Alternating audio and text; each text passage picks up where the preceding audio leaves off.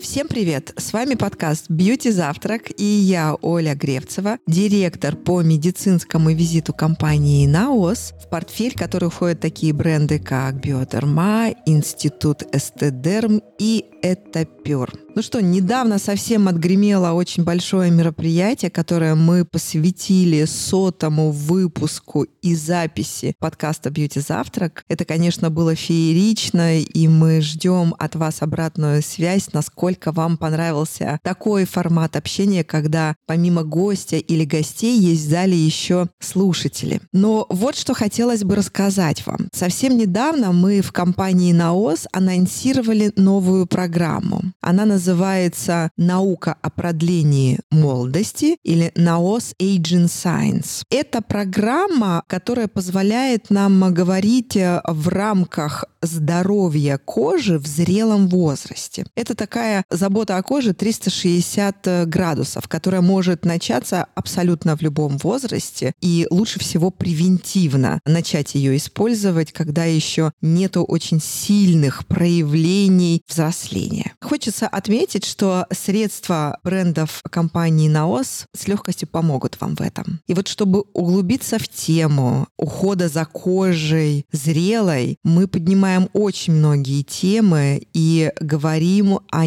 них самыми лучшими специалистами, самыми лучшими специалистами на свете. И вот сегодня у меня один такой, который с хэштегом «больше, чем работа», настоящий друг компании «Наос», и тема, о которой мы поговорим, звучит так. Гипер пигментация. Что это такое? Сегодня мы будем разбираться с врачом-дерматологом, косметологом, главным врачом клиники Swiss Beauty Clinic, что прям рядом у Кремля с Андреем Федоровым. Андрей, привет. Здравствуйте. Здравствуйте, дорогие радиослушатели или подкастослушатели. Спасибо большое, что позвали. На самом деле хочу сказать, что, во-первых, вам, слушателям, очень откликается все, что говорит Андрей. Мы записали уже порядка 3 плюс. Надо сосчитать количество подкастов, и можно назвать вас уже резидентом подкаста «Бьюти Завтрак» в очень спокойной форме. И мы только что запустили там целый курс по гиперпигментации. Соответственно, тема очень актуальна для практикующего врача, ровно как и для пациентов, потому что вот только вчера закончилось лето. Пришли холода, и очень многие ждали этого времени для того, чтобы основательно избавиться от гиперпигментации. Но мы всегда начинаем с азбуки, и я предлагаю дать определение, что такое гиперпигментация, в чем отличие гиперпигментации, если оно имеет место быть, от пигментации просто? Хороший вопрос, кстати, поставил меня в некоторый не тупик, но задумчивость навел на разного рода мысли, потому что, в принципе, если не брать косметический дефект, ну, что есть некое пятно нежелательное, да, или ряд пятен, или какая-то мозаичность, соответственно, на коже, связанная с пигментом, по сути, заболеванием это достаточно сложно назвать, если взять вот обычную банальную гиперпигментацию. По сути своей, это участок кожи, очень важная мысль, кстати, а, для понимания, как будем бороться с этим гиперпигментом. Это участок кожи, где клетки, вырабатывающие пигмент, продуцируют его, вырабатывают его больше, чем на окружающих участках кожи. То есть это не чаще какой-то, как многие полагают, застрявший пигмент, который убрал, и, о, наконец его больше нету, да, потому что вот как, знаете, оттереть какое-то пятно. Нет, это клетки в этом месте генетически постоянно, у них такая вот программа, вырабатывают вот столько пигмента. Поэтому важнейшая мысль, что мы боремся не с существующим этим пигментом, мы пытаемся каким-то образом дать по башке вот этим клеткам, сказать, ребята, вы что делаете, давайте давайте вы, как все окружающие, будете. Вот не надо вот этого вот. И это как раз ключ к пониманию того, почему быстрые способы удаления пигмента часто, а, не сработают.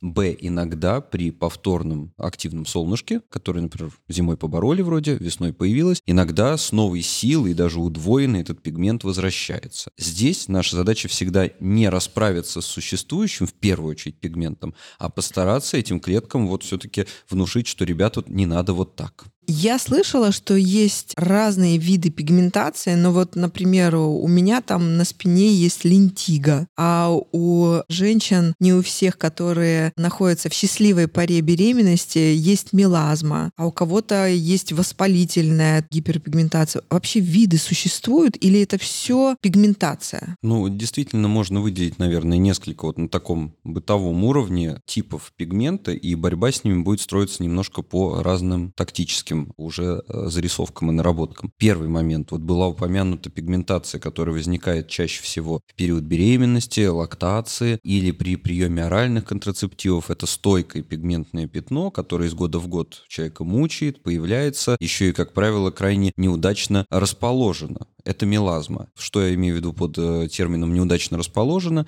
Достаточно часто это либо центральная часть лба. Второй момент – это а, пигментация над зоной верхней губы, что тоже, в общем-то, для женщин является достаточно неприятной историей. Да? Мужчина может как-то усы отпустить, может даже будет ему это идти, но женщине точно нет. Или это достаточно часто проекции так называемой щечно-скуловой связки, это средняя треть лица, вот там, где немножечко есть под глазами бывают отеки, да, грыжи нижнего века, а бывают вот чуть ниже малярные отеки, вот с ними многие пытаются бороться, и вот граница как раз вот малярного отека, она определена связкой, такие вот у некоторых э, людей она анатомически короткая, есть такое небольшое втяжение. И вот по проекции этих связок довольно часто, подчеркивая вот эти вот отеки, венчая их, расположен пигмент. Это стойкая пигментация гормонального генеза, да, то есть, как правило, здесь мы об этом поговорим, включатся женские половые гормоны, один вариант. Самый для нас такой гадкий, потому что она будет чуть что стимулироваться. Второй момент – это пигмент после травмы, тоже крайне неприятная история. Это может быть солнечный ожог, это может быть какая-то травматическая процедура, после которой пациент неудачно оказался рановато на солнце. Посттравматическая пигментация. То есть это второй вариант. Первый – это мелазма, стойкая, эстрогенами детерминирована. Второй вариант – это после травмы возникший пигмент, у него свои будут определенные нюансики. Третий вариант – это просто случайно возникшее пигментное пятно, ну вот не было, не было, и вдруг появилось. И четвертый вариант, который я бы выделил вот в таком бытовом плане, это пигментные пятна, которые на деле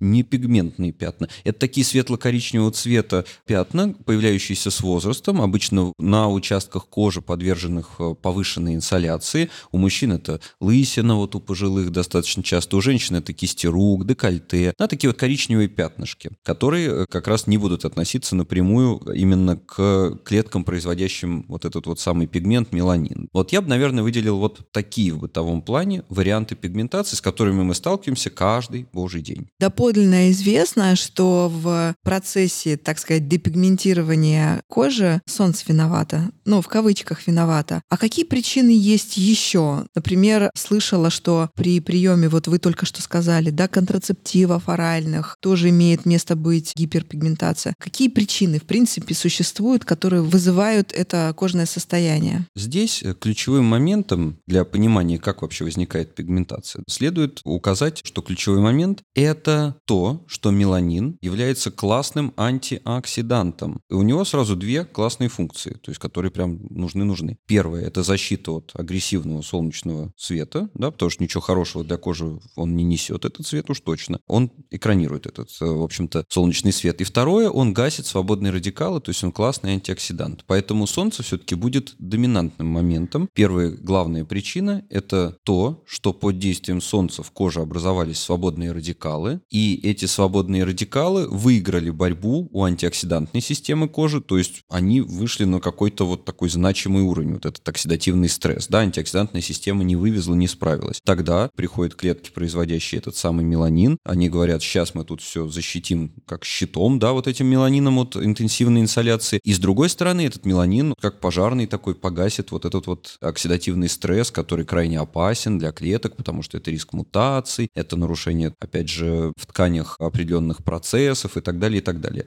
Поэтому солнце, как правило, все-таки нам необходимо. Это первое, самое важное. То есть просто мы можем от небольших доз ультрафиолетового облучения в ряде случаев запигментироваться, да, то есть не обязательно лежать, как морская звезда, на, выброшенная на берег, на пляжу. Это первая важная мысль. Вторая важная мысль, что есть выработка ряда веществ при травматических процедурах, которые стимулируют образование пигмента. Он здесь тоже выступает как антиоксидант, то есть в ряде случаев, особенно для темных, смуглых фототипов, иногда и активного солнца не требуется. Достаточно просто нанести травму, и в ответ на это посттравматическая возникнет пигментация в этой зоне. То есть, по сути своей, причины возникновения пигментации, их глобально две. Солнце подействовало, и дальше клетки выработали меланин. Их может кто-то к этому науськать, как женские половые гормоны. То есть мы об этом поговорим. Вот прямо они заряжены на выработку меланина, там много не надо. И второй момент – это пигментация, возникающая после травмы, посттравматическая. Там иногда не нужно никаких внешних факторов типа инсоляции, достаточно просто самого факта травмы. Вот такие два механизма. А если в семейном анамнезе, так сказать, у мамы были эти пятна, у бабушки, есть ли вероятность того, что это такая наследственная история, и потом она перейдет к другому члену члену семьи? Хороший вопрос. Ответ на него позволяет исключить э, момент некоторой, знаете, спекуляции на генетике. То есть вот, например, если сделать генетический тест, да, есть работа ряда ферментов, которые стимулируют образование пигмента вот в этих клеточках, которые пигмент производит. Клетки эти называются меланоциты. И есть действительно факторы, которые вот, ну, одного генетически они активнее, чем у другого. Это будет зависеть от фототипа человека. Ну, то есть смугленький, понятно, что у него пигмент поактивнее вырабатывается явно, чем светленький. Это первый момент. Второй момент, что генетически, да, вот просто еще мы не видим, но есть ряд предпосылок. Но дальше есть эпигенетика, то есть факторы, которые должны подействовать, чтобы эта генетика сработала. Поэтому генетически мы говорим только о том, что кому-то проще запигментироваться одному, чем другому человеку. Дальше, как у человека сложилось э, с ультрафиолетовым облучением.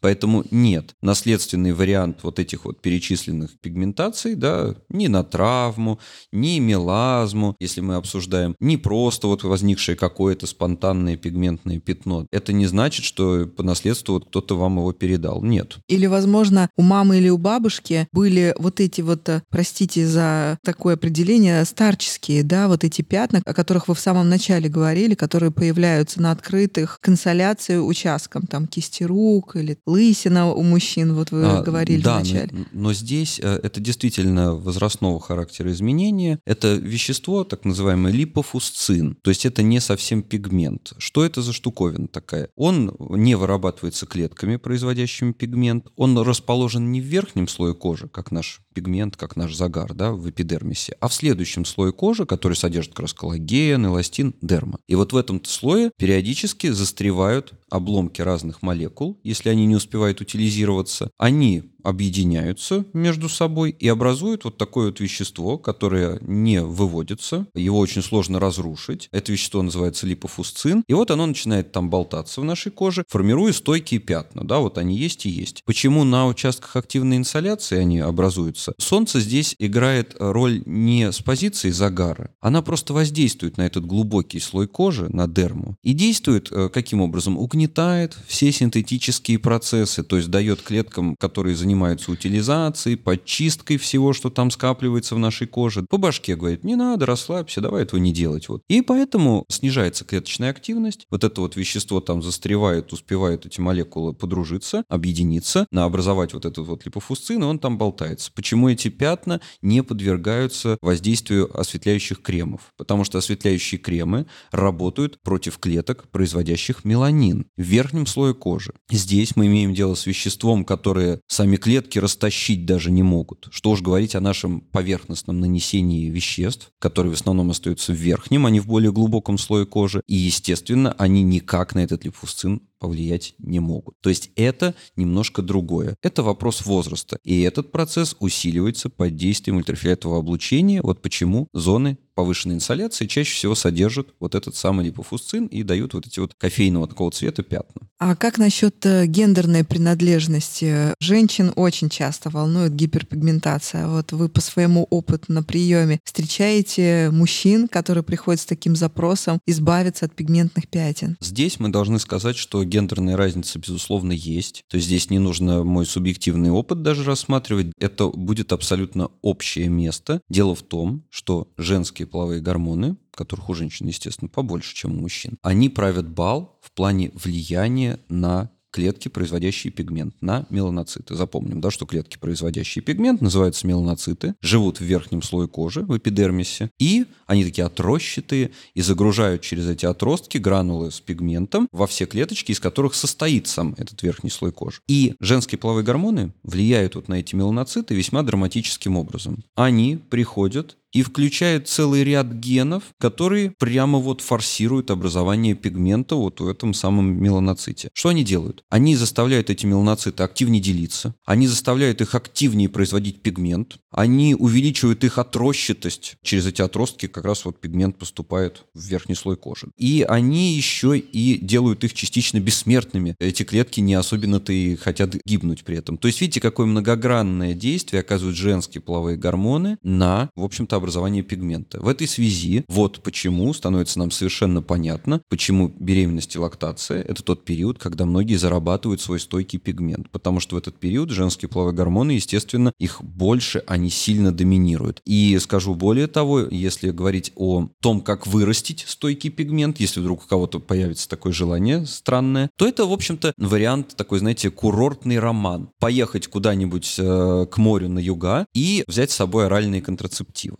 Потому что вот действительно прием оральных контрацептивов, естественно, тоже повышает уровень эстрогенов, и очень большой процент пациенток отмечает, что это привело к воздействию активного солнца, да, к стойкой пигментации. Вот такая вот история. Возможно ли в домашних условиях определить, что у тебя гиперпигментация, а не веснушки или там невусы или еще какие-то образования? Или нужно обязательно посетить дерматолога? Здесь э, визуально, я думаю, что довольно легко все-таки отличить веснушки от э, вновь обретенной какой-то пигментации, потому что веснушки, как правило, это генетически уже такая данность детерминированная, поэтому с детства они на одних и тех же местах появляются. Пациент четко с ними знаком, знает, что вот наступит солнце, появятся у него веснушки. Поэтому к веснушкам обычно вопросов никаких нету. Убрать их полностью невозможно. Проще всего на этот счет как-то с этим примириться, потому что каждую весну они будут появляться. А вот вновь обретенное какое-то единичное пятно пигментное, но его обычно хорошо видно, да, оно явно не соответствует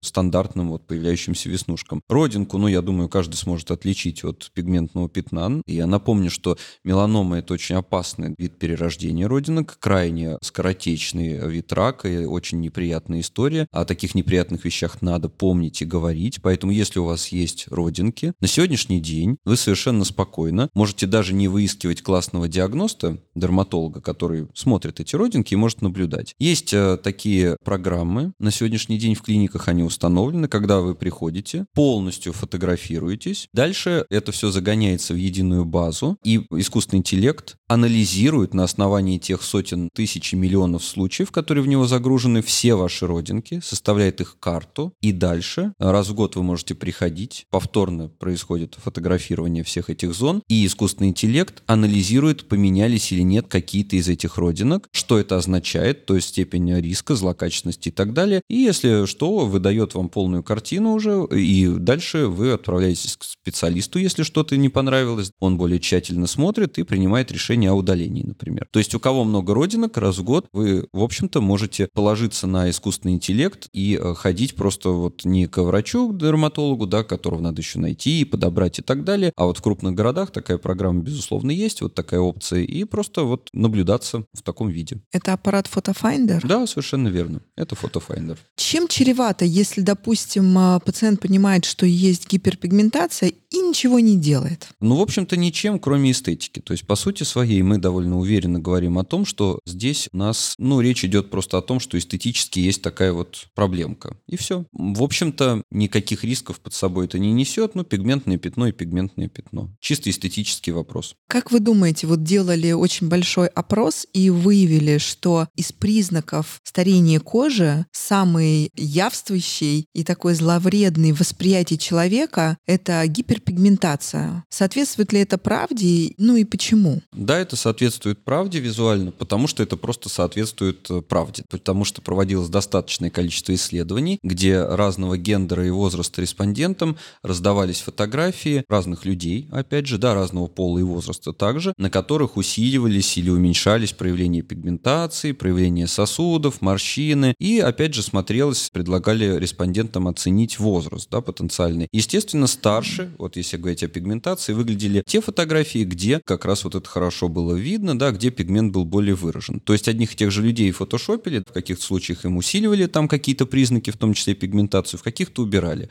И вот если взять одного и того же человека с пигментом уменьшенным, ретушированным пигментом, с пигментом, и, э, его абсолютное подавляющее большинство респондентов оценивали, добавляли ему годики как более возрастного. Поэтому здесь не требуется больше никаких моментов по диагностике, это просто данность. Что сегодня может предложить современная косметология, если пациент осознанно дошел до врача-косметолога? Какие есть методики? Да, на сегодняшний день мы должны понимать, что мы работаем по-прежнему вот в этой парадигме, которую я уже озвучивал, сказать в первую очередь клеткам, что, ребята, не надо а потом уже во вторую очередь убрать существующий пигмент. Потому что я напомню, клетки, производящие пигмент, меланоциты, живут в верхнем слое кожи. Они производят пигмент, и по отросткам, они такие, знаете, как осьминоги, они этот пигмент загружают в клеточки, из которых состоит верхний слой кожи. Эти клеточки, из которых состоит верхний слой кожи, отшелушиваются, что мы хорошо видим по загару. Поэтому за несколько недель такая клетка доходит до поверхности кожи, превращается в микророговую чешуйку и покидает эту поверхность вместе с накопленным там пигментом. Поэтому, как мы видим, это к вопросу о том, что не пигмент первичен, а его постоянное продолжение наработки продукции. Вот мы видим хорошо это по загару. Вернулись, прошло пару-тройку недель, загар, что называется, смылся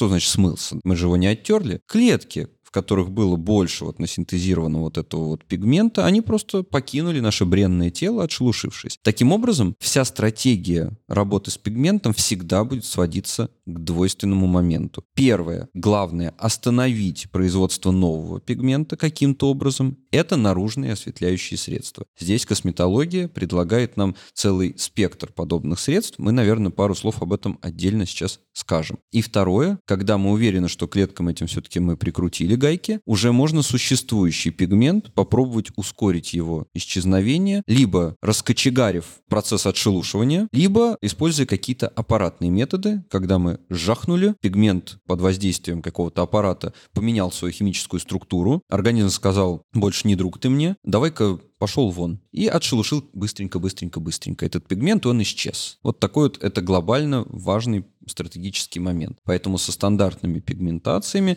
мы работаем вот в этом двойственном ключе. Сначала пытаемся наружно осветлить, и потом уже добиваем аппаратно. Потому что если мы просто будем исходить из мысли, что ну вот есть пигмент, надо его загасить. Вот пришел человек, говорит, уберите. А доктор говорит, да, пожалуйста. Взял, например, какой-то аппарат, который воздействует на этот пигмент, пигмент этот разрушил этим аппаратом, и человек радостно ушел, вроде пигмент пропал. Может, даже не появился вновь. Но клетки вот в этой вот зоне кожи, лишившись вот этого пигмента, да, который производит этот пигмент, они-то знают, что нам нужно вот столько его произвести. И как только возникнет первый луч солнца какой-то активный, эти клетки закричат «Караул, у нас должно быть вон сколько тут пигмента, а его вообще нет». Ну, по их меркам. Давай-ка этот процесс форсируем. И быстро человек получит возвратную пигментацию, часто еще более интенсивную, чем она когда-то была. И здесь ложится очень логично в качестве решения новое средство, которое мы только что запустили с брендом Института Стедерм, сыворотка с витамином С, которая содержит комбинацию двух форм витамина С для такого продолжительного действия и видимого, обозримого улучшения качества кожи. В этой сыворотке есть такой э, очень интересный момент. Она содержит водную фазу и порошковую, и ее необходимо смешать в домашних условиях, и срок действия этой сыворотки крайне короткий. В течение двух недель можно использовать. Сыворотка содержит 10% аскорбина, аскорбиновой кислоты и 2% аскорбил глюкозида — самые мощные агенты, которые помогут вернуть сияние и ровный тон кожи.